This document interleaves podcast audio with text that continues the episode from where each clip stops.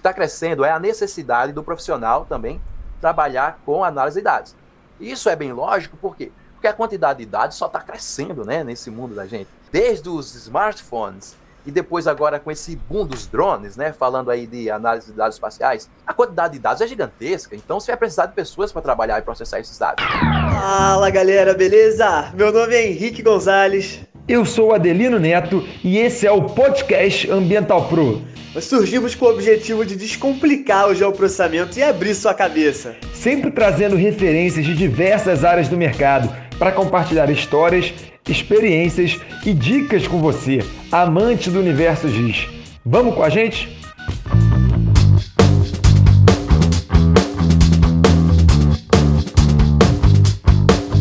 Fala galera, beleza? Vamos para mais um episódio do nosso podcast Ambiental Pro. É, não sei se vocês viram alguns episódios passados, muita gente, né, muitos dos entrevistados estavam falando da importância do R, né, como é que a gente aplica o R para nosso desenvolvimento dentro do mundo do geoprocessamento, para nossas análises espaciais e o pessoal bateu muito nessa tecla e os alunos vieram pedir, cara, não tem como chamar ninguém que é especialista em R para conversar, saber um pouquinho mais desse mundo da, da, linguagem R e eu trouxe o cara que é referência aí na área, o Mercel. O Mercel vai trocar essa ideia com a gente eu tô aqui também com a, com a Bruna, que é da nossa equipe. E aí, Bruno, e aí, Marcel, tudo bom? Primeira entrevista do ano. Feliz ano novo aí para todo mundo. A gente queria agradecer a presença do Marcel. Né? Obrigada por topar esse bate-papo aí, é muito importante para nós. Bom, para quem não me conhece, eu faço parte da equipe, já apareci aqui uma vez. Hoje estou substituindo a Adelino novamente. Então vamos lá. Bah, na realidade é um prazer estar conversando com vocês aqui. É sempre bom a gente poder conversar com pessoas que estão de uma forma ou de outra trabalhando com coisas similares, né? Porque às vezes a gente passa a trabalhar e trabalha muitas das vezes em casa ou até mesmo no escritório e não tem esse essa interação com outras pessoas. Então isso para mim é uma oportunidade e o maior prazer estar aqui conversando com vocês, que eu acho esse negócio de podcast uma coisa fantástica. Legal demais. Não, eu ia começar o bate-papo, ia perguntar sobre a formação, a trajetória profissional dele, qual foi essa caminhada para ele chegar onde ele se encontra atualmente, para ele contar um pouquinho da trajetória. Boa, que bom então. Então, na realidade, eu sou formado em Ciências Atmosféricas, que comumente nós chamamos de meteorologia, né? O nome que está mais na, na mídia, né? A meteorologia. Então, uh, eu entrei na faculdade, na Universidade é, de Alagoas, e aí, quando você entra na universidade, você tem aquelas disciplinas básicas, né, que você tem que fazer. E numa dessas, eu uh, comecei a fazer uma coisa chamada programação, né? Produção à computação, que é basicamente programação. Daí eu comecei a pegar gosto pelo, pela programação e aí tudo que envolvia análise de dados dentro da, da meteorologia, eu focava em resolver com programação. Foi aí que eu comecei a estudar algumas, é, algumas linguagens. Aliás, eu, na unidade de disciplina a gente estuda uma linguagem básica, que foi a linguagem Pascal, e depois você vai começando a estudar outras linguagens que são focadas diretamente para análise de dados. E nesse meio de campo aí eu descobri a fantástica linguagem R. Aí em seguida, né, uh, acabei me interessando pela linha de pesquisa e fui fazer uh, mestrado e doutorado. Aí, nesse caso, eu migrei para a Universidade de São Paulo e fazer o meu mestrado e o doutorado lá. Só que nesse meio campo é interessante porque a gente começa a, estudar umas coisas básicas né, na universidade, muito cálculo, física e tal. E você fica com aquela vontade de começar a ir, ir para as coisas mais aplicadas. E aí eu ficava naquela vontade, não, quero começar a fazer mapa, pegar os dados espaciais e tudo mais. E aí, nessa época, né, ah, imagina, eu trabalhando com a linguagem de programação que não era o foco dela trabalhar com dados espaciais. Imagina, você pegar uma linguagem básica dessa e ler um shapefile. Uhum. Era uma coisa que eu não, não enxergava fazer isso com o Fortran, por exemplo, né? E aí acontece? Aí tinham umas ferramentas, né, de GIS, e aí foi quando eu comecei a mexer com GIS, que não sei se vocês já ouviram falar numa ferramenta de GIS chamada Surfer. Uhum. É, comparando com a ArcGIS, ela é um, eu, não, eu imagino que é um bebê, entendeu? Uhum. E aí o ArcGIS seria o, o pai ali.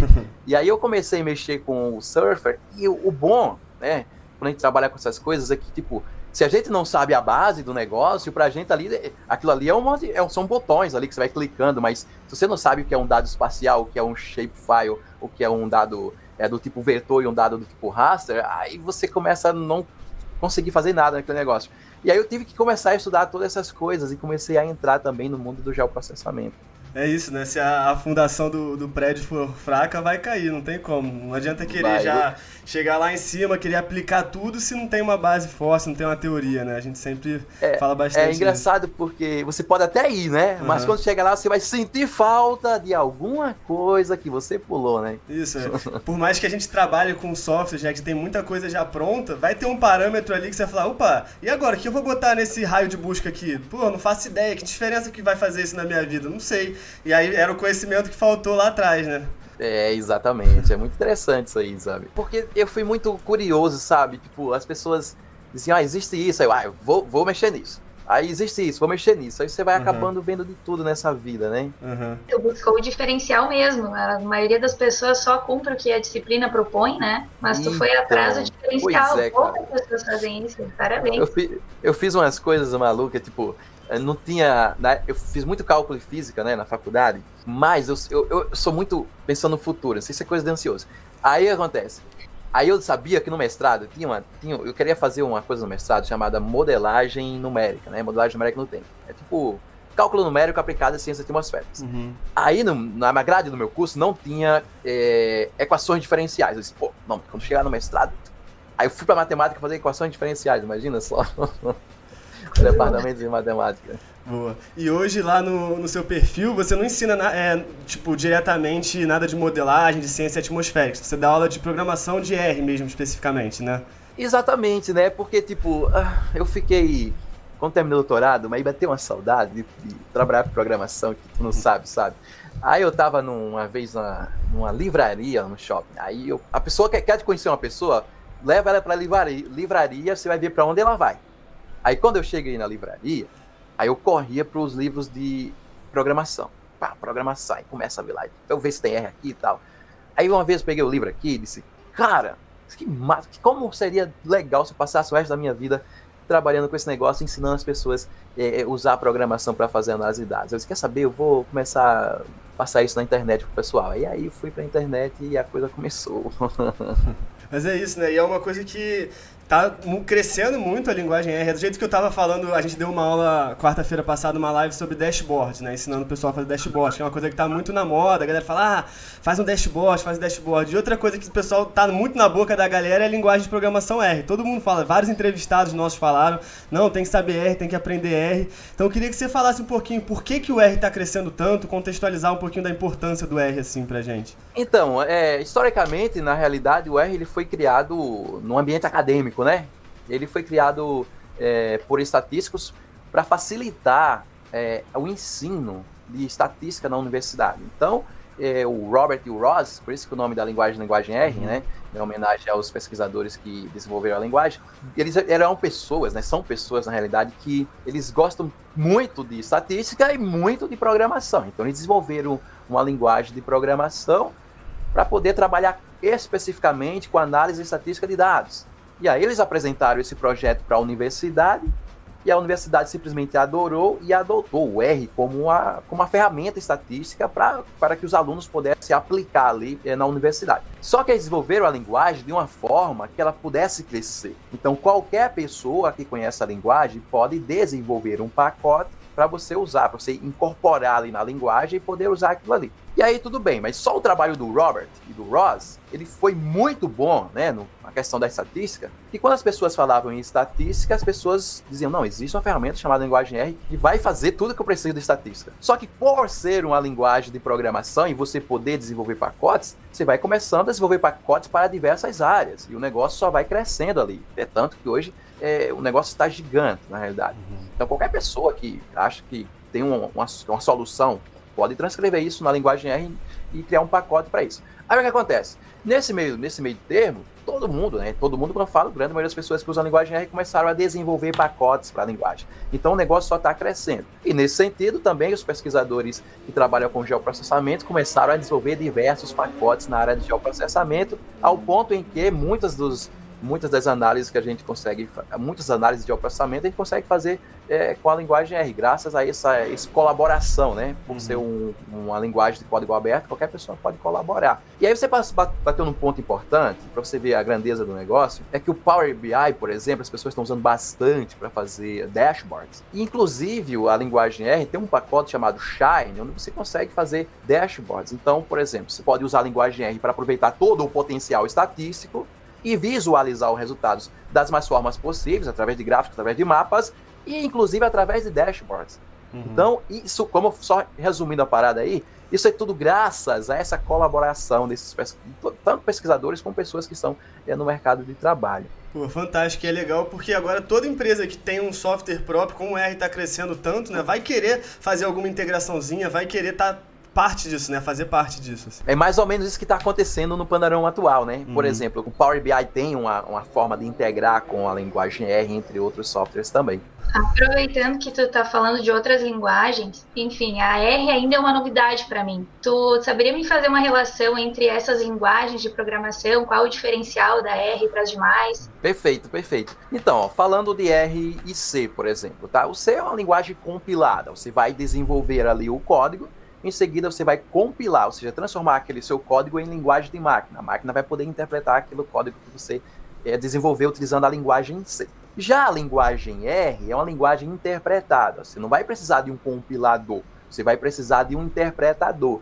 Então você consegue executar os códigos à medida que você vai desenvolvendo. É tanto que quando a gente está lá no estúdio, vai desenvolvendo, já vai visualizando as coisas. Uhum. E aí o que acontece? Só que a linguagem R, ela foi construída, né, foi desenvolvida utilizando a linguagem C. Então, algumas estruturas, como por exemplo fazer um loop, né, um if, né, uma, uma estrutura de, de seleção de, ou de decisão que a gente chama, ela é praticamente idêntica àquela estrutura de, de decisão feita com a linguagem C, porque os caras já né, usavam a linguagem C, então eles aproveitaram alguma sintaxe ali daquela linguagem. Tá, mas aí você pode pensar, tá, já que o R, né, ele foi desenvolvido é, com base na linguagem C, então por que não usar a linguagem C, né? A linguagem C é uma linguagem básica que dá para fazer diversas coisas, né? Inclusive criar uma nova linguagem, que é o caso. Uhum. Só que é um trabalho que vai te exigir mais, né? Porque você vai ter que definir muitas coisas, como por exemplo, definir variáveis e tudo. Você vai trabalhar muito com a interação software e hardware. Já na linguagem de alto nível, né, que são essas linguagens mais interpretadas, você não vai se preocupar com essas coisas. Você vai colocar, claro, os códigos, porém com a facilidade muito mais em relação a essas linguagens que são básicas, ela está mais próxima ali do computador.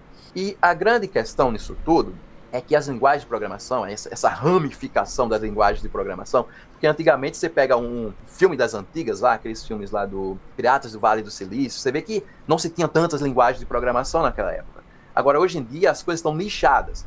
Então, a linguagem R ela foi criada né, justamente para trabalhar com análise estatística de dados e, nesse meio termo, foram desenvolvidas outras funcionalidades da linguagem também nesse sentido. O Python se assemelha com o R nesse sentido, por quê? Que também é uma linguagem interpretada e tem várias aplicações, inclusive para análise de dados. Não, e é muito legal essa questão do, do R, né? Da questão das bibliotecas. Por exemplo, quando a gente quer pegar um shapefile no ArcGIS, lá do IBGE, por exemplo. Eu chego lá, entro no site do IBGE, faço download do shapefile, vou lá, add data e insiro dentro do meu ArcMap, do ArcGIS Pro, do QGIS, que seja.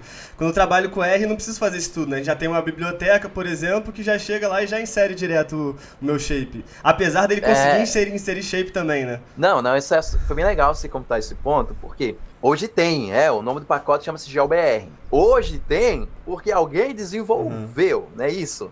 Quer dizer, então, por exemplo, se digamos que tem, vamos pensar em Embrapa, tá? Digamos que precisa baixar dados da Embrapa, aí você vai lá no site e baixa, certo? Aí você vai dizer, cara, eu tenho que baixar isso todo santo dia. Peraí, peraí. Que tal eu desenvolver um pacote, né, utilizando a linguagem R, que ele baixa automaticamente e aí eu não preciso todo santo dia fazer isso. Então é basicamente essa base, né? Eu, eu antes do GeoBR, eu ia lá no site do, da, da, do IBGE, né? Você uhum. vai lá, geoestatística, tal, Maré Digital. Você vai lá, baixa e depois lê. Só que aí o pessoal desenvolveu uh, os pacotes e as coisas ficaram mais fáceis, né? Uhum, exatamente. E como é que fica para o usuário? Não fica muito confuso assim, de ter muita biblioteca e não saber trabalhar? Tem alguma fonte de dado que o cara consegue buscar, aprender? Como é? Porque pode assustar também. Muita biblioteca é bom, mas ah, eu vou ter que aprender todas? Como é que funciona isso? Nossa, excelente pergunta. Ah, realmente, né? Se você vê uma coisa muito gigantesca, Depende o lado, né, da pessoa. Se uhum. é uma uhum. pessoa otimista, vai dizer assim, nossa, aqui eu posso, né? Uhum. Se é uma pessoa que não se, é, vamos dizer assim, se empolga tanto com aquilo, vai pensar, cara, isso aí é um, uma coisa muito grande. Mas aí vai no nicho, sabe? O que é que você quer fazer com a linguagem? Ah, eu quero fazer mapas, né? Quero pegar um shapefile, né? Falei, é, pegar o atributo ali e fazer um mapa. Beleza. Então, se você quer fazer um mapa, você vai focar nos arquivos, no, nas, nas pacotes, nas funções que vão te ajudar a fazer um mapa. Então, se você a princípio não quer fazer um dashboard, aí você não nem baixa o pacote Shine. Então, uhum. eu vejo que você tem que saber o que você quer e dentro das possibilidades que a linguagem R te dá, você vai focar naquilo. Comparativo entre as linguagens até me deu um, um alívio, porque quando eu tentei começar com a linguagem C, foi um, um fracasso. Eu achava muito complexo. Agora eu tô ah. até estimulada, acho que eu vou começar a fazer teu curso, hein? ah, isso é ótimo. Ah, então tem um ponto importante, é as bases, sabe? É muito legal falar nas bases, porque quando eu tava no mestrado, é engraçado essa história, que você tá no mestrado, no doutorado, ah, pelo menos no meu caso, eu queria fazer tanta coisa, aí, cara, às vezes não tinha assim quantidade de informação que hoje a internet disponibiliza, né? E aí, uh, eu queria fazer alguma coisa, eu perguntava para meus colegas, e eu não tinha base, sabe? Tem que perguntar alguma coisa. O cara dizia, cara, o caminho das pedras é esse. Aí eu ia atacar os caminhos das pedras, as bases, porque se você entende aquilo, você começa a fazer sentido. Então, quando você fala em programação, né, às vezes o que faz a diferença para você aprender uma linguagem é a questão das bases, tá? O que é, o que é a coisa que a gente vai fazer, né? O que é que o computador faz? A gente, na, na programação, a gente vai programar o computador, vai fazer o computador trabalhar para a gente. Tipo, ao invés de a gente baixar os dados é, diretamente todo dia, a gente faz um pacote e o computador que faz pra gente. Então, o que é o que é o computador vai fazer, se for pensar em base? O computador vai receber a sua informação, processar a sua informação e disponibilizar essa informação para o usuário. Então, quando a gente trabalha com análise de dados, você vê que o princípio é o mesmo. A gente pega os dados, processa os dados de uma forma ou de outra e disponibiliza essa informação para o usuário. Então, vê como a base ela está presente no nosso dia a dia, às vezes a gente é, não enxerga, né? Então, quando fala de programação, é, é focar nessas bases que a coisa vai mais, mais tranquila, uhum. sabe?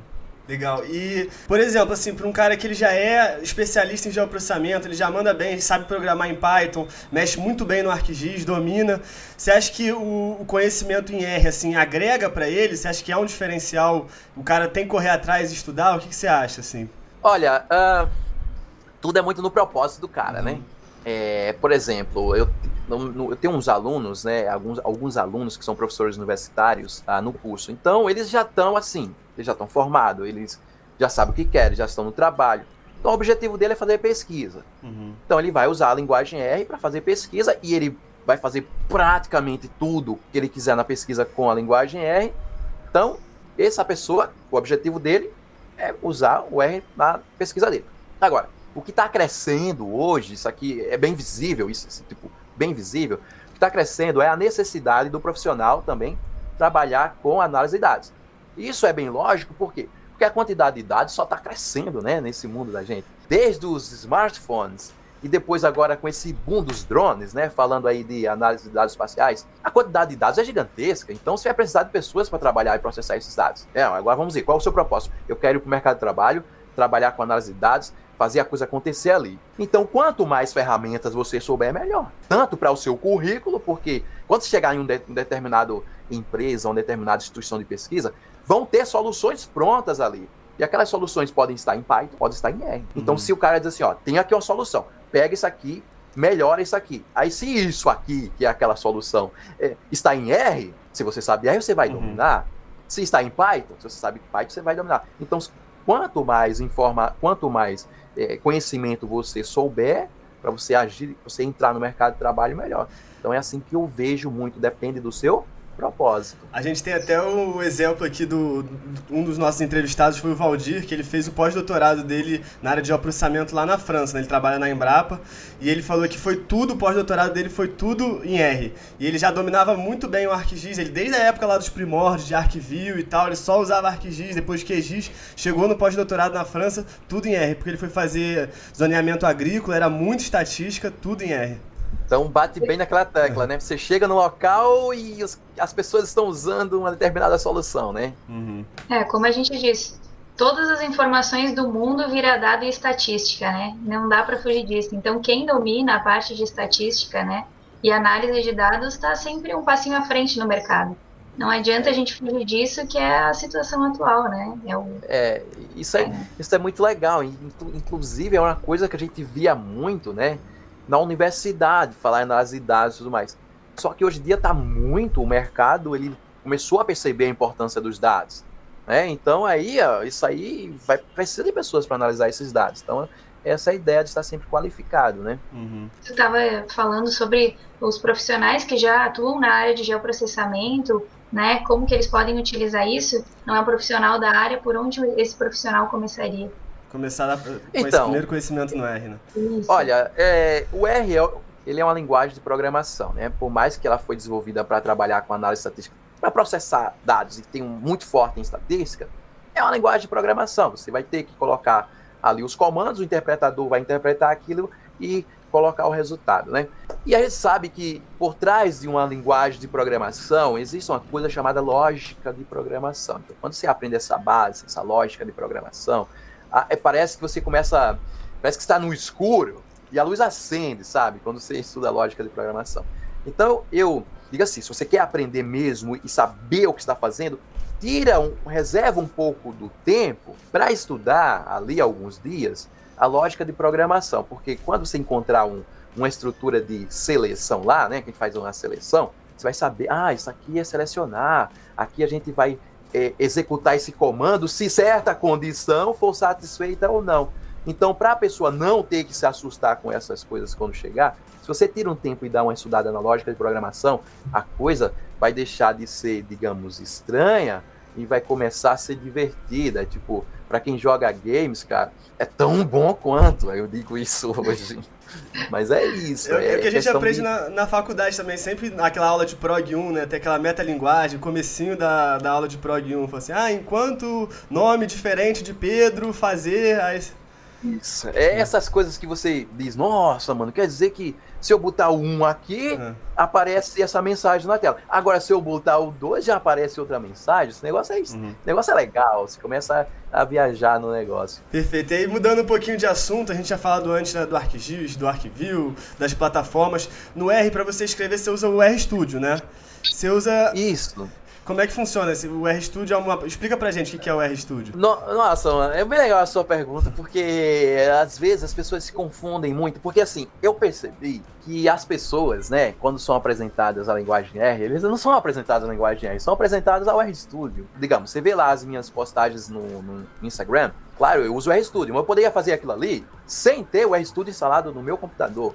O RStudio é um editor de texto destinado à linguagem R. É um editor de texto. Você pode desenvolver os seus códigos em qualquer editor de texto, no bloco de notas é, ou outro editor de texto no computador. Agora, já que você vai desenvolver o seu código, por que não usar um editor de texto, vamos dizer assim, tá? Onde vai te ajudar a desenvolver o código, onde você vai digitar um, um, pedaço de um código, ele já vai te dizer, ah, você quer digitar isso? Então, a gente chama esse editor de texto, né, de ambiente integrado ao sistema, é o IDE. Então, uhum. o RStudio é um ambiente né, de desenvolvimento de código, e especificamente da linguagem R, que ele te integra ao interpretador da linguagem. Então, à medida que você está desenvolvendo o código, você já está executando e testando e vendo o resultado na tela. Então, essa é a, é a sacada sensacional uh, do RStudio. Legal, mas aí você poderia então programar em R, por exemplo, no Google Colab ou no Visual Studio? Exatamente, hum, exatamente. Legal. Aí se não tiver integrado o interpretador nesses, uhum. nesses ambientes que você falou, aí você vai pegar o código, joga lá no interpretador e, ok, desenvolveu, então é isso. Legal. Aí, para você começar então a programar no R, então você baixa o, o, R mesmo em si, né? E aí você baixa também o Visual Studio. São duas coisas separadas. E, isso mesmo, isso mesmo. Você baixa o interpretador, né? Uhum. Tendo em vista que o R é uma linguagem interpretada. Quando a gente diz assim, eu vou baixar o R, então, uhum. você está baixando ali o interpretador da linguagem R aquele interpretador que vai interpretar o código que você vai digitar. E aí você, né, como um combo, você vai lá e instala também uh, o RStudio, porque vai facilitar o teu, teu desenvolvimento de código. Isso uhum. aí é uhum. sensacional. E além do RStudio, tem alguns outros softwares, algumas outras plataformas, algum que você utiliza, assim, no seu dia a dia, para suas análises? Não, dia a dia não, mas já usei muita coisa. Uhum. Por exemplo, como eu te falei, já usei... Uh, Há muita coisa de GIS também. Uh, no início da entrevista, tu disse que fez o teu doutorado na área de estudos atmosféricos, né? E aí a minha dúvida é, qual, se tu tem como dar alguns exemplos de que maneira tu inseriu a linguagem R nesses estudos, nesse doutorado? Vamos Nossa, fazer um... bem legal essa pergunta. É porque as ciências atmosféricas, é, ela é uma área, tipo, nossa, tem muitos dados, mas tipo, muitos dados. Porque imagina só, você fazer uma coleta a cada um minuto durante 30 anos. Estou falando de uma estação meteorológica só. Um uhum. minuto durante 30 anos. Agora imagina milhares né, de estações meteorológicas espalhadas pelo mundo, você ter essas informações em 30 anos. Então, a quantidade de dados é gigantesca. E aí o que acontece? Uh, trabalhava num departamento, lá na meteorologia, trabalhava uh, no laboratório de agrometeorologia, né? É onde envolvia agricultura e meteorologia, foi aí que entrou a, a o o geoprocessamento. E aí, quando eu cheguei lá, as pessoas trabalhavam com né, tudo em planilhas do Excel. Mas ficava uma coisa tão grande, mas tão grande, que eu não sei como a galera conseguia trabalhar com, com aquilo tudo. Beleza, aí, aí as pessoas começavam a dizer, cara, meteorologia, é, ciências atmosféricas, cara, é programação. E eu, já pirado na programação, comecei a estudar. E aí, como eu falei anteriormente, uh, caí na linguagem R, porque você vai ter que trabalhar com estatística, imagina, 30 anos de idade, você vai ter que fazer estatística, e aí a, a linguagem R é a linguagem que facilitava as tuas análises estatísticas, comecei a estudar. E aí o que acontece? Comecei no mestrado e no doutorado a trabalhar com é, modelos atmosféricos, né, previsão numérica do tempo, você roda modelos que resolvem ali algumas equações diferenciais. E aí todo aquele resultado eu tinha que processar no final, né? Tinha que processar. E aí como é que eu processaria, faria uma estatística, fazia mapas legais? Porque você vai apresentar esses dados espaciais através de mapas. E aí veio a linguagem R justamente para isso, para eu pegar esses dados, fazer minhas análises estatísticas, né, estatística descritiva ali ou inferencial, qualquer estatística na verdade, e poder visualizar aquilo ali através de gráficos e mapas. Então, essas são as grandes aplicações que eu utilizo uh, na meteorologia, além de fazer todo o processamento desses dados também. E o interessante, né, é, só contando uma história legal aí, é que eu fiz um estágio nos Estados Unidos graças a, a, ao linguagem R. Porque na realidade eu estava usando um modelo né, esse modelo aí que te falei de, de previsão numérica do tempo e tal. E aí eu mandei um chat, né, aliás, mandei um e-mail para um uh, para um dos pesquisadores dos Estados Unidos dizendo, cara, que legal esse mapa que você fez com esse modelo, que é o mesmo modelo que eu uso. Qual foi a ferramenta que você usou? Ele, ele falou, cara, eu usei o R. Aí eu, ele só disse, eu usei o R e me passou os scripts. Engraçado, eu tava uhum. usando a linguagem R. Aí ele me passou os scripts. Aí eu fiquei, nossa, cara, que legal. Agora eu entendi como é que o R faz isso aqui e tal. E aí eu peguei, melhorei o script, né? Do tipo, ah, tava meio. Não tava tão apresentável a figura, não tava tão legal. Melhorei a figura e mandei para ele de volta. Mandei para ele de volta e a gente começou um contato. E nesse meio termo a gente acabou fazer, é, criando aí um, uma forma de eu ir para os Estados Unidos e fazer um estágio lá durante o meu doutorado. Então é uma coisa muito legal que, por muitas pessoas usarem, acaba abrindo até espaços, né? Fantástico. Eu tenho uma outra curiosidade de aplicação do R que eu passei, eu trabalhava, eu trabalhei muito tempo, né? Então, eu prestei serviço numa empresa de consultoria ambiental é, multinacional que ela focava em remediação de áreas contaminadas. E a gente fazia uns trabalhos de campo gigantes, assim, para umas empresas gigantes. E aí, cada campanha, a gente, sei lá, já tinha lá 250 postos de monitoramento, a gente fazia coleta de solo superficial, subsuperficial, era muito dado. E para cada posto desse, a gente fazia, mandava para o laboratório analisar mais de 200 compostos, era tipo muito dado, muito dado mesmo. E aí, fora as análises que a gente solicitava, ainda tinha as análises de, dos anos retroativos que outras empresas solicitavam, que estava tudo em PDF. E aí, pô, era um trabalhão de estagiário de pegar isso e transformar isso no nosso banco de dados, que no caso era no Axis, né? E aí a gente conseguiu, uhum. um dos engenheiros lá fez tudo no R, o reconhecimento de texto, que pegava todos os PDFs, uhum. fazia o reconhecimento e já automaticamente já passava para o nosso banco de dados no Axis. Então, aquele trabalho manual acabou por conta desse, do, do conhecimento que esse engenheiro tinha no R, né? Então, salvou a gente na época. Então, é, é essa a questão da facilidade e também tem a questão de você você baixa um pacote que vai fazer essa leitura do, dos uhum. PDFs, já salva ali a tua vida, né? Uhum. Porque alguém, é, você parte do princípio que alguém teve que fazer isso e muito provavelmente alguém também desenvolveu uma, um pacote para fazer essa leitura.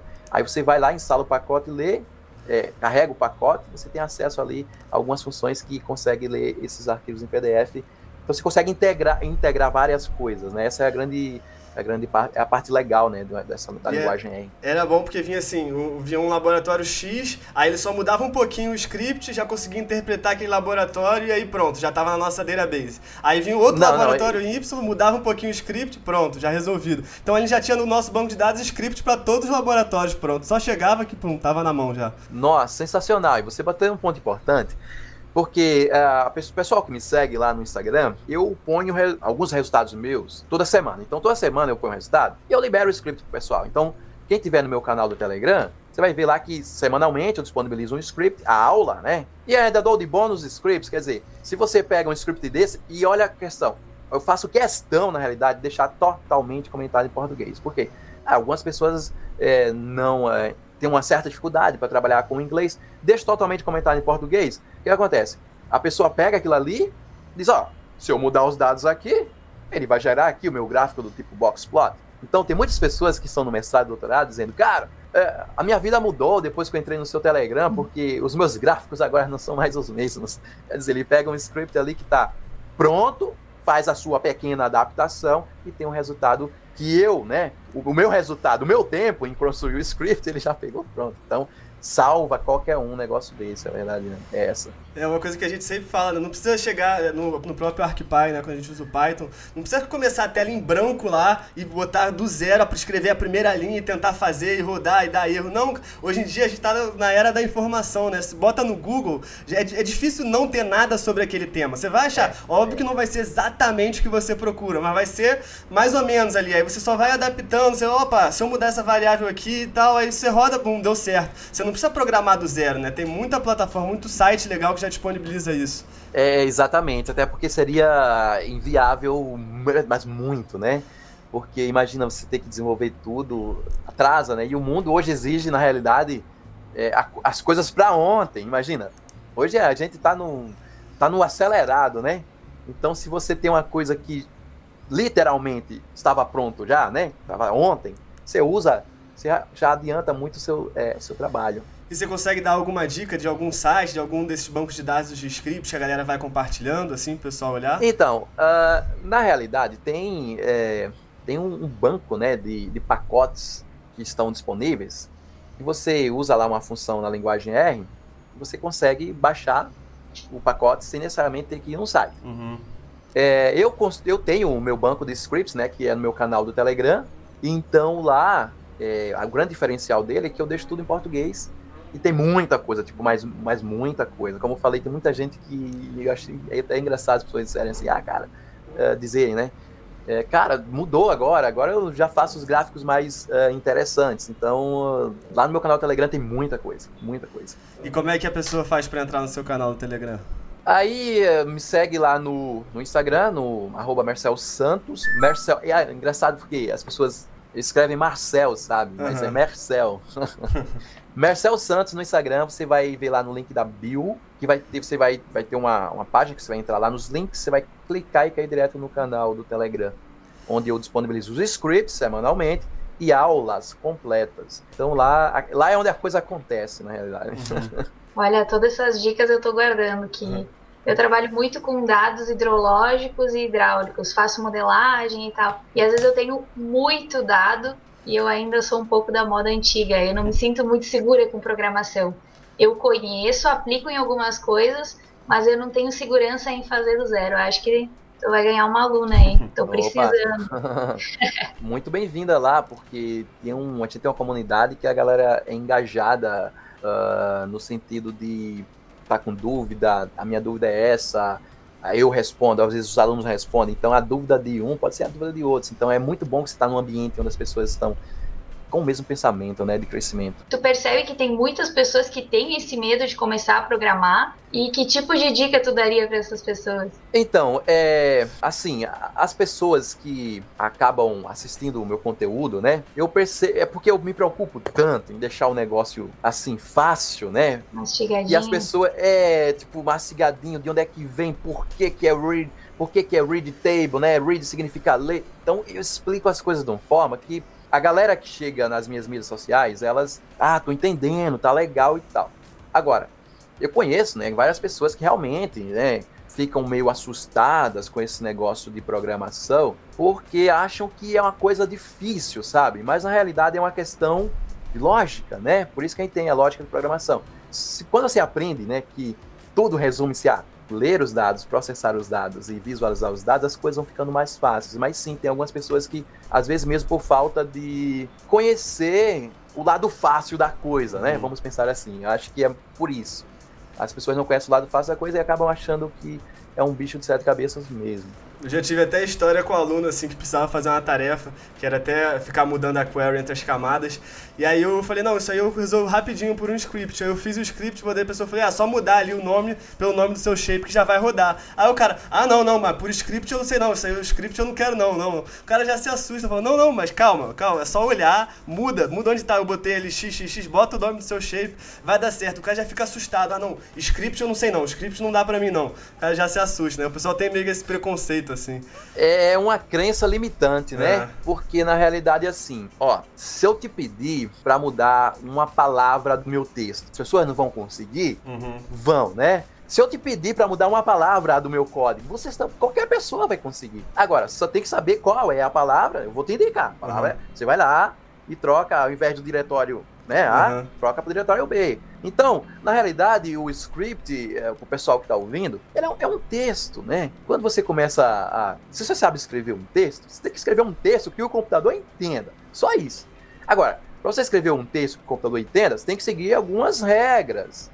E a partir do momento que você, você escreve, né, você entende essas regras escreve usando essas regras, aí tanto você vai entender como o computador vai entender.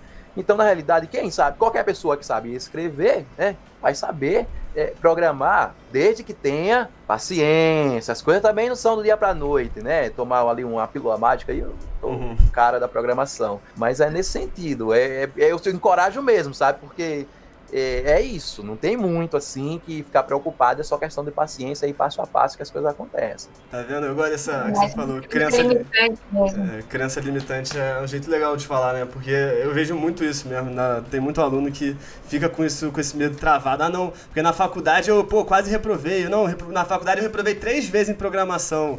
Aí vai ver, ah, qual é a linguagem? Fortran. Ah, fiz C++, não, não aprendi nada. Mas isso é ótimo que você está falando aí, porque, assim, ó, não é, ó, não tô querendo também falar da didática de ninguém e tal. É, às vezes é uma questão de sintonia, sabe? Talvez você não, não teve uma sintonia com o seu professor naquela época. Talvez você estava com a cabeça em outro. Em, focado em outra coisa. Até porque na faculdade, você não vai só fazer a disciplina de programação. Você vai fazer programação, você vai fazer cálculo 1, dependendo aí da área que uhum. você, né?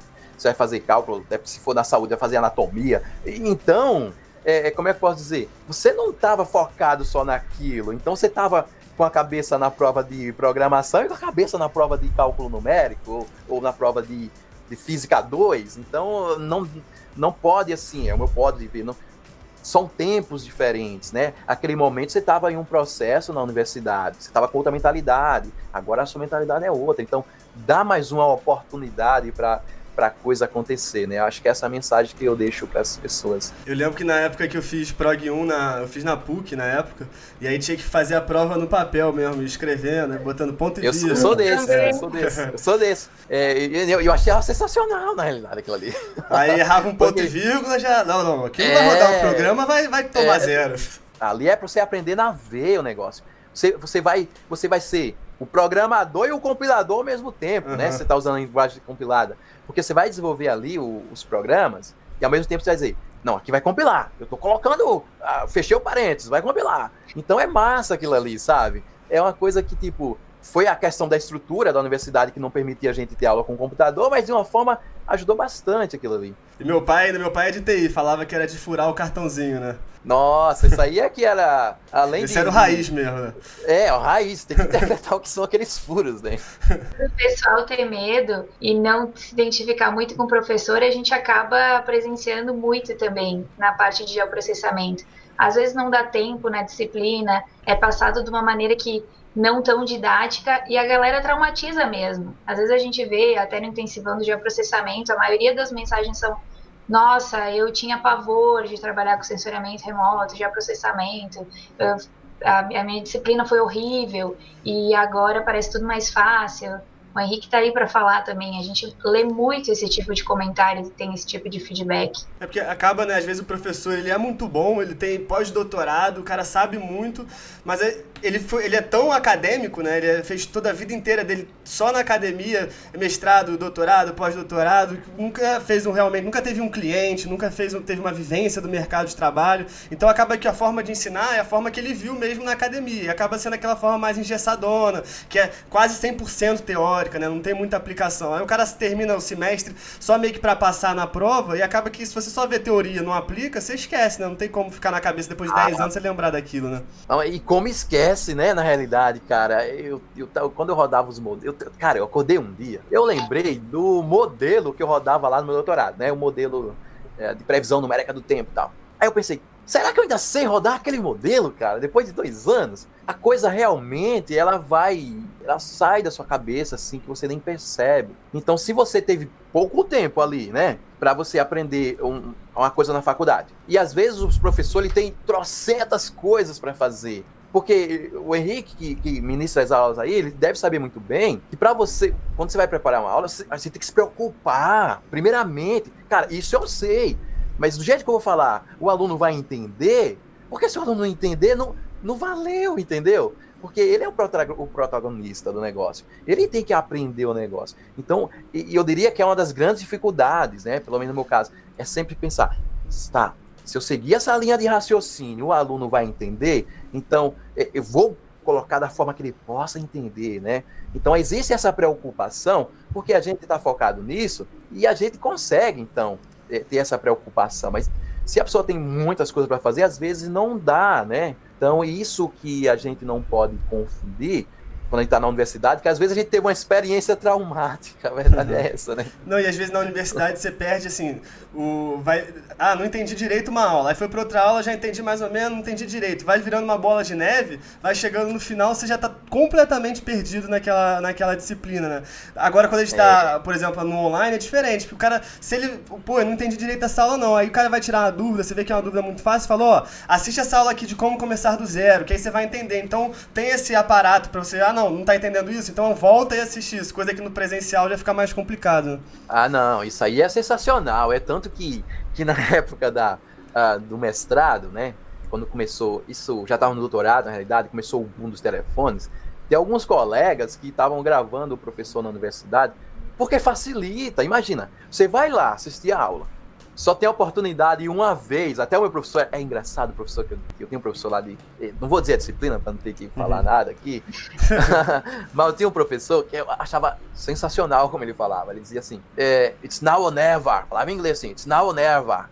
Aí dizia agora ou nunca, cara. Ou você aprende agora, ou nunca mais. Só que é no online, é agora e para sempre. Você vai ter aquela aula ali e você vai revisar quando você quiser. E olhe, você vai revisar, vai revisar. Por quê? Porque a nossa mente, cara, ela, as coisas vão saindo. Então, hora ou outra, você vai ter que ir lá e revisar. Então, o problema do now ou never lá do professor, ele foi resolvido com online. Então, uhum. essa, essa é a parte sensacional da coisa. E tem outro ponto também, eu tinha um, um chefe quando eu trabalhava na Samsung, que ele falava, the only constant is the change. Aí ele falava que, tipo, e aí, na, quando a gente tá na, na universidade, acaba que não tem muito isso, né? O cara tá acostumado a dar aquela aula, ele vai dar a mesma aula há 30 anos, ele tá dando a mesma aula. É o mesmo slide, é o mesmo tudo. E, é o quando mesmo a gente, tá, slide. e agora, quando a gente tá no mundo de tecnologia, o que que eu ensino hoje pode ser que amanhã já tenha uma novidade, tipo, diferente, já tem uma coisa nova. Então, já tem que substituir a aula, já tem que trocar. Aí, por exemplo, agora a gente tá dando, deu o curso no ArcMap, só que agora o ArcMap vai ser descontinuado, vai ser ArcGIS Pro. Então, vamos regravar tudo e botar no ArcGIS Pro. É uma coisa que na academia, né, você não vê muito acontecendo esse dinamismo de, do professor mudando, a cada seis meses ele tá mudando o conteúdo. Acaba que fica muito. Claro, não, não vou generalizar, falar que todo mundo faz isso, mas a gente sabe que isso é comum, né? Claro que tem professor muito bom que corre atrás, cada aula tá sempre se atualizando, a gente tem que valorizar também, mas a gente sabe que o comum não é esse, né? É bem legal isso que você falou, porque é uma coisa, sabe qual, sabe qual é o certo? O certo é que vai mudar. Que vai Exatamente mudar, né? isso que meu chefe lá falava. É, a única é, constante exato. que você tem é a mudança. É a mudança. Aí o que acontece? É, tem pacotes que hoje a linguagem R, né, como o ggplot 2, que os gráficos lá que eu faço no meu Instagram, eu mostro o ggplot 2. Há alguns anos atrás, cara, não existia. Não existia. A coisa já foi desenvolvida e já está no auge do negócio. Então as coisas são. É, a mudança ela é constante mesmo. Por isso que a frase do seu professor. Então o que acontece? Se você não segue a mudança, você vai acabar fazendo coisas, né? Do tipo, ficando para trás, mas tipo assim, você vai acabar fazendo coisas que você faria em pouco espaço de tempo, você vai acabar fazendo com, com um amplo espaço de tempo. Por quê? Se você desenvolve um pacote, como eu te falei, o GeoBR, para baixar os dados é, do IBGE, a coisa facilitou, ela poupou o teu tempo. Então você até pode continuar né, com a parte que ficou desatualizada, mas você vai acabar é, não aproveitando a coisa que vai facilitar a tua vida. Não, perfeito. É, que interface poderia ser feita entre ciência de dados e geoprocessamento, análises espaciais? Assim, como um profissional cientista de dados ele, ele poderia atuar nesse sentido? Então, na realidade, é, cientista de dados, eu vejo o seguinte, né? É aquele cara que vai chegar na empresa e vai ter lá um monte de dados, e aí ele vai ter que extrair informações palpáveis daqueles dados. Porque na realidade são dados. Você não vai, você não vai conseguir é, uma certa informação se você não processar aqueles dados. Aí o que acontece? Lá, dependendo da empresa que você vai, né, vai atuar, vai ter diversos tipos de dados inclusive né, dados espaciais. Então imagina só, o cientista de dados ele pode entrar numa empresa e, e chega, igual chegar lá, vai ter informações é, é, geoespaciais e aí ele vai ter que usar todo o conhecimento dele, né, geoprocessamento para saber o que está processando e o que ele quer encontrar naqueles dados. Porque você chega lá e tem dados espaciais, você não sabe trabalhar com aqueles dados espaciais, aí você não vai evoluir.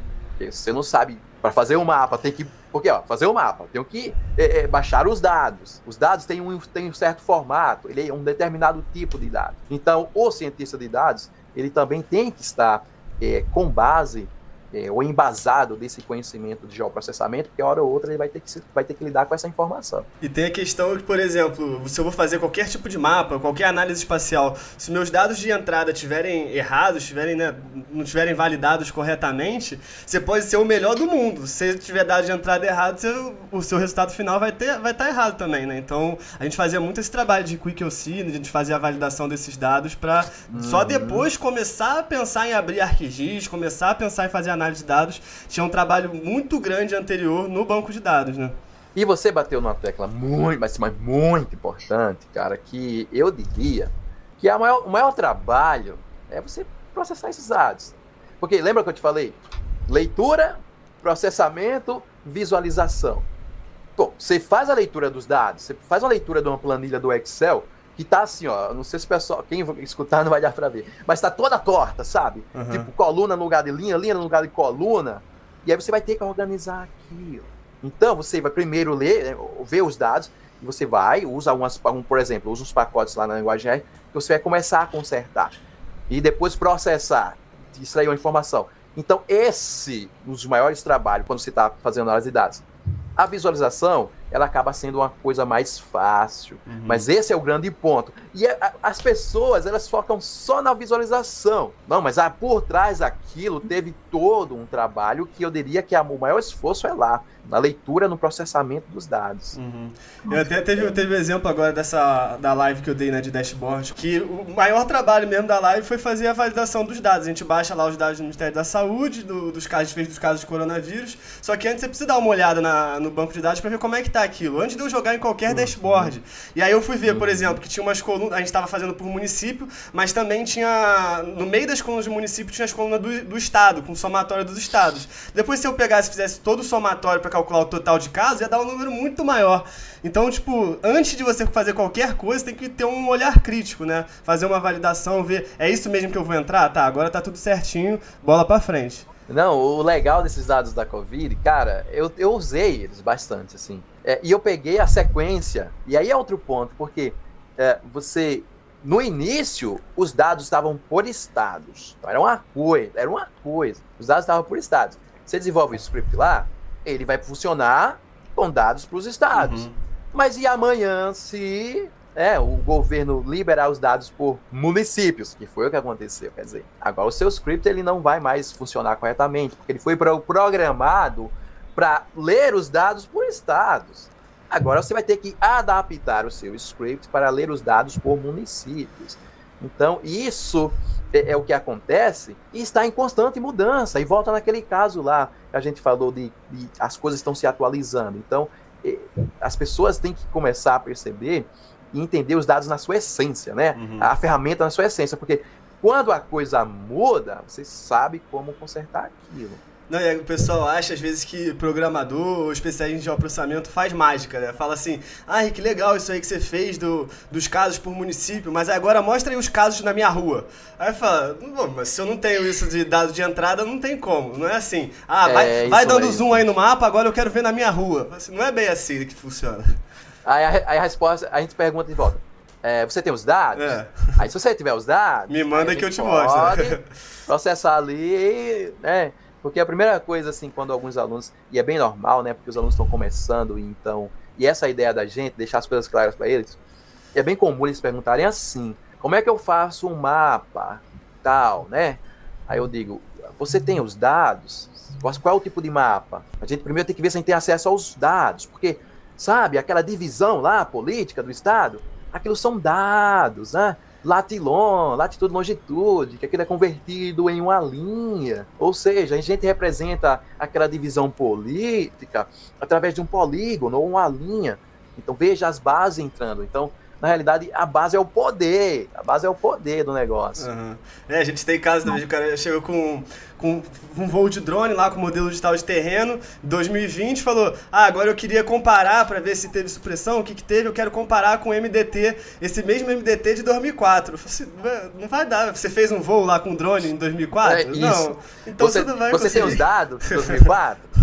mas é, é mas eu concordo que até vou contar uma situação. Uma vez a gente estava fazendo estudo numa área, né? E a gente tinha alguns dados eh, de vazão, dados de chuva, enfim. E aí esses dados começavam lá em 1940. E então hoje em dia já é tudo automatizado, a gente pode confiar. Mas a parte de fazer esse, uh, essa análise de dados, essa consistir essas estações uh, lá atrás, era bem diferente, porque, por exemplo, a gente contava com o cara lá em 1940 que fosse fazer a leitura da régua. Então, como que a gente garante que o cara ia todo dia no horário marcado? Ia, sabe, tu não tem como pegar esses dados e fazer direto a gente tinha que fazer, uh, consistir todos esses dados passo a passo. Então, do estudo, a gente ficou, por exemplo, 80% do tempo em cima da validação de dados. E aí, o, enfim, a parte final mesmo de resultados foi 20%. E hoje em dia, agora, isso aqui a gente já consegue fazer até com GeoServe, ArcGIS Pro, toda essa integração em tempo real. Já vai lá, se, se qualquer dado der problema, já tem um indicador lá no seu dashboard que já te avisa, já vai ter um indicador que vai te mostrar, ó, oh, esse dado aqui teve algum problema. Então hoje em dia já está tudo automatizado, né? São outros tempos mesmo. Ah, perfeito, outros tempos, cara, é isso mesmo. E engraçado essa questão da coleta, né? Porque na, nas ciências atmosféricas, na né, cidade de chuva aí, a gente já visitei a estação onde eh, coleta, uh, man, tem a coleta manual e automática, né? E é, é, realmente acontece. Às vezes o observador estava doente, ele não foi. Aí ele diz assim: olha, choveu só um pouquinho assim, Mais sabe? ou menos. Mais ou menos, 5 milímetros. Eu não vou errar tanto. Isso acontece, acontecia mais, né? Ou na hora Hoje em dia nem tanto. tabela veio um zero a mais. A gente é. já, já tive caso no Rio, pegando dados de, de elevatória, vazão da elevatória lá da, da SEDAI e falar, não, de hoje, essa semana não teve dado, não. Eu falei assim, não, por que, que não teve dado? Ah, não, porque roubaram a bomba, roubaram a bomba, roubaram os, o cabo de fiação elétrica, roubaram tudo, tá sem dado. Se, É, acontece mesmo. e aí, Marcel, a gente já vai chegando aqui na parte final. É, tem uma pergunta que a gente faz para todos os entrevistados, até porque é legal ver é, difer pessoas de diferentes backgrounds respondendo a mesma pergunta, assim, né? A pergunta é se você acha que o mercado, né, se, ou já o processamento em si está crescendo. Assim, mas assim, muito, né? Como eu falei, a quantidade de dados, ela só cresce. Inclusive, eu vi um gráfico recentemente cresce de uma maneira exponencial assim incrível. E com isso também cresce os dados espaciais. Então vai precisar de profissional que trabalhe com geoprocessamento, né, para pegar esses dados, processar esses dados e poder visualizar de uma forma legal. Até porque até com os smartphones hoje, a informação tem o latitude e longitude. Uhum. Então os, os drones também estão fazendo um trabalho fantástico. E como eu disse, quem vai processar esses dados? Tem que ter um profissional um analista de dados, um cientista de dados, que vai ter que processar esses dados. Então, a coisa, o mercado só está crescendo. Concordo totalmente. E outra pergunta que a gente sempre costuma fazer: que conselho tu daria para alguém que está começando agora, um estudante de graduação que se interessa pela área? O que tu diria para ele hoje? Eu diria o seguinte: foca na teoria para aprender, aprender. Uma vez que você aprende, se você tiver a oportunidade, vai para a prática. Porque quando você chegar no mercado de trabalho, você não vai ser aquela pessoa que ainda vai ter que passar por muitas instruções. Você vai chegar chegando. Então, se você chega chegando, com certeza você vai ser um diferencial onde você vai chegar. Seja isso, é, é, se você for aplicar para um mestrado, você chegar chegando. Se for aplicar para um doutorado, for aplicar para um mercado de trabalho, você chegar chegando, né? É fantástico, isso só vai crescer. Isso aí a gente. Eu tenho até um caso de um, eh, de uma, de um seguidor que chegou na empresa e disseram para ele: Olha, isso faz em R. Começou a assistir as minhas aulas, tal, desenrolou, conseguiu fazer coisas incríveis em alguns dias. Então ele chegou chegando. Uhum. Isso é legal. Eu digo: aprende e foca na prática para quando chegar, você chegar com propriedade. Você chegar mostrando a autoridade que a sua vida vai ser de sucesso. E antes a gente já tinha até comentado, né, de crença limitante. Tem alguns alunos que falam isso assim: ah, não, mas como é que eu vou ter experiência se eu nunca fui pro mercado de trabalho, nunca fiz estágio? Como é que eu vou ter essa experiência prática? E o que eu sempre falo é: cara, você pode, você não precisa estar tá contratado para fazer algum serviço, você pode pelo menos brincar. Imagina que você foi contratado, constrói seu próprio portfólio, fala assim: ah, eu quero fazer um mapa topográfico, vou fazer um mapa topográfico da minha região, do meu bairro, vai lá e faz, sabe?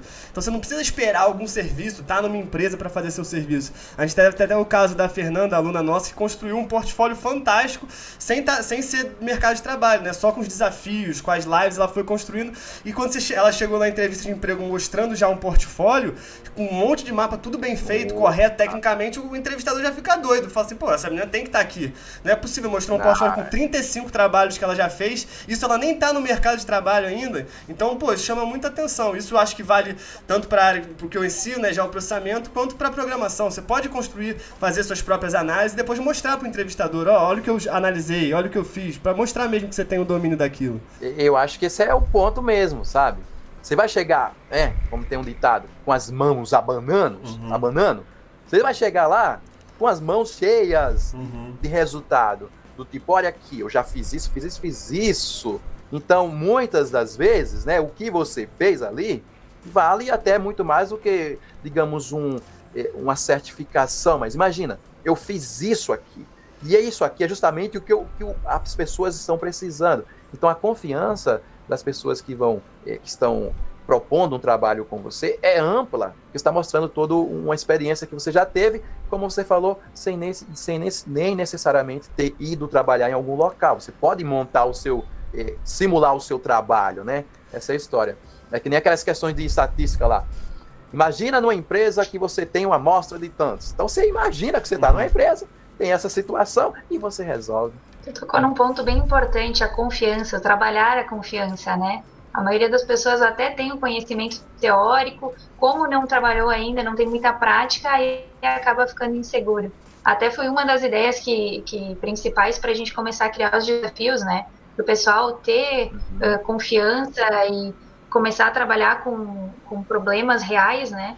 E não ficar desesperado quando chegar numa situação assim. Só te explicando, Marcel, só pra, lá no nosso curso a gente tem a cada um mês, um mês e meio, assim, a gente dá um desafio, que é como se a gente estivesse contratando, assim, ah, imagina que uma ONG te contratou para fazer o serviço tal, imagina que a prefeitura te contratou e aí eu dou todo o serviço mesmo e eles têm que me dar um resultado em forma de mapa, e a gente vai fazendo um ranking, né, os alunos entregam os resultados, a gente faz uma análise, eu, a Bruna, a gente faz a análise do, do mapa que ele entregou, faz a análise técnica do mapa, das, das das análises mesmo que o cara fez, tá? E aí a gente é, tipo, clareza, a gente leva em consideração tudo, dá todo o feedback para ele, o que foi positivo, o que foi negativo e dá uma nota de 0 a 10.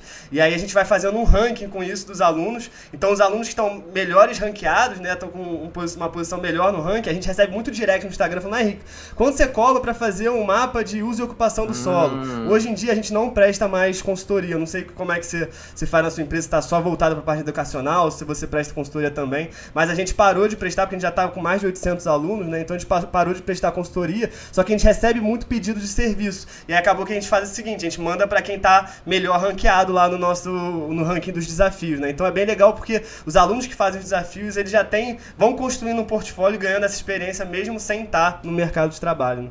Ah, legal. Não, realmente eu recebo, né? Eu, eu foco em produção, né? Conteúdo, uhum. a parte de ensino. Mas tem muita gente que pergunta: você presta consultoria? Estou precisando fazer isso. Então, uhum. realmente, é muito legal o que você está fazendo. Porque você está fazendo o meio de campo aí, né? Entre as pessoas que querem atuar e a pessoa que quer é, contratar o serviço. Então, é, isso é muito legal. Não, mesmo. e é bom para todo mundo, né? Porque rapidamente o aluno consegue voltar o dinheiro do investimento do curso para o bolso dele, ele vai indicar para mais pessoas, ele vai trabalhar com aquilo. Então, é um ganha-ganha, né? É verdade. Se a pessoa.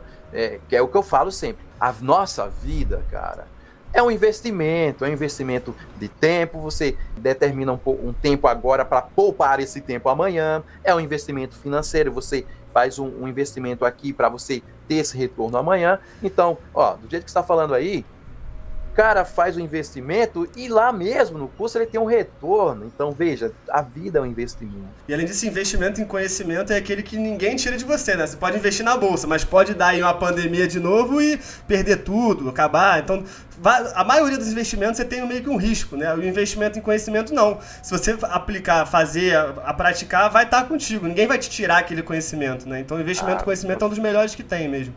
Ah, mas agora você bateu mesmo na tecla com investimento em conhecimento, você vai construir tudo. Se, digamos, você chegou a perder, né? Você sabe, uhum. você aprendeu. Então você vai construir tudo. Esse é o melhor, o melhor investimento que você pode imaginar. E as pessoas, né, é, é, que realmente investem em conhecimento, elas sabem disso e estão fazendo a diferença. Se você tem o conhecimento, vai ser muito difícil você não conseguir algo para sua vida. É uhum. muito difícil. E ainda mais hoje, né, que você presta uma consultoria online. Você não precisa morar, uh, digamos, em São Paulo para prestar uma consultoria para alguém de lá. Só precisa estar conectado à internet muitas das vezes que você consegue ter acesso a essas pessoas que precisam do, uh, do seu serviço. Então o mundo mudou. A verdade é essa. Devemos nos adaptar a essa mudança. Perfeito, Marcel. Então vamos chegar agora para nossa pergunta final. Já. Eu queria que você desse assim pro pessoal dicas mesmo de livro, podcast, filme, qualquer coisa assim que te ajudou a mesmo a ter esse seu esse mindset, ser esse profissional que você é hoje. Assim, eu vou dar uma dica mais mais voltada ao aprendizado técnico, uhum. né? Então, e voltada ao geoprocessamento. Então, se você quer aprender um pouco de geoprocessamento com a linguagem R, tem um livro chamado Computational with R, ou seja, uh, computação uh, com a linguagem com R, né, a linguagem R. Tem também o R para ciência de dados, ou R for Data Science, se você quer em inglês. Uhum. E assim, cara, que mudou a minha vida, sim.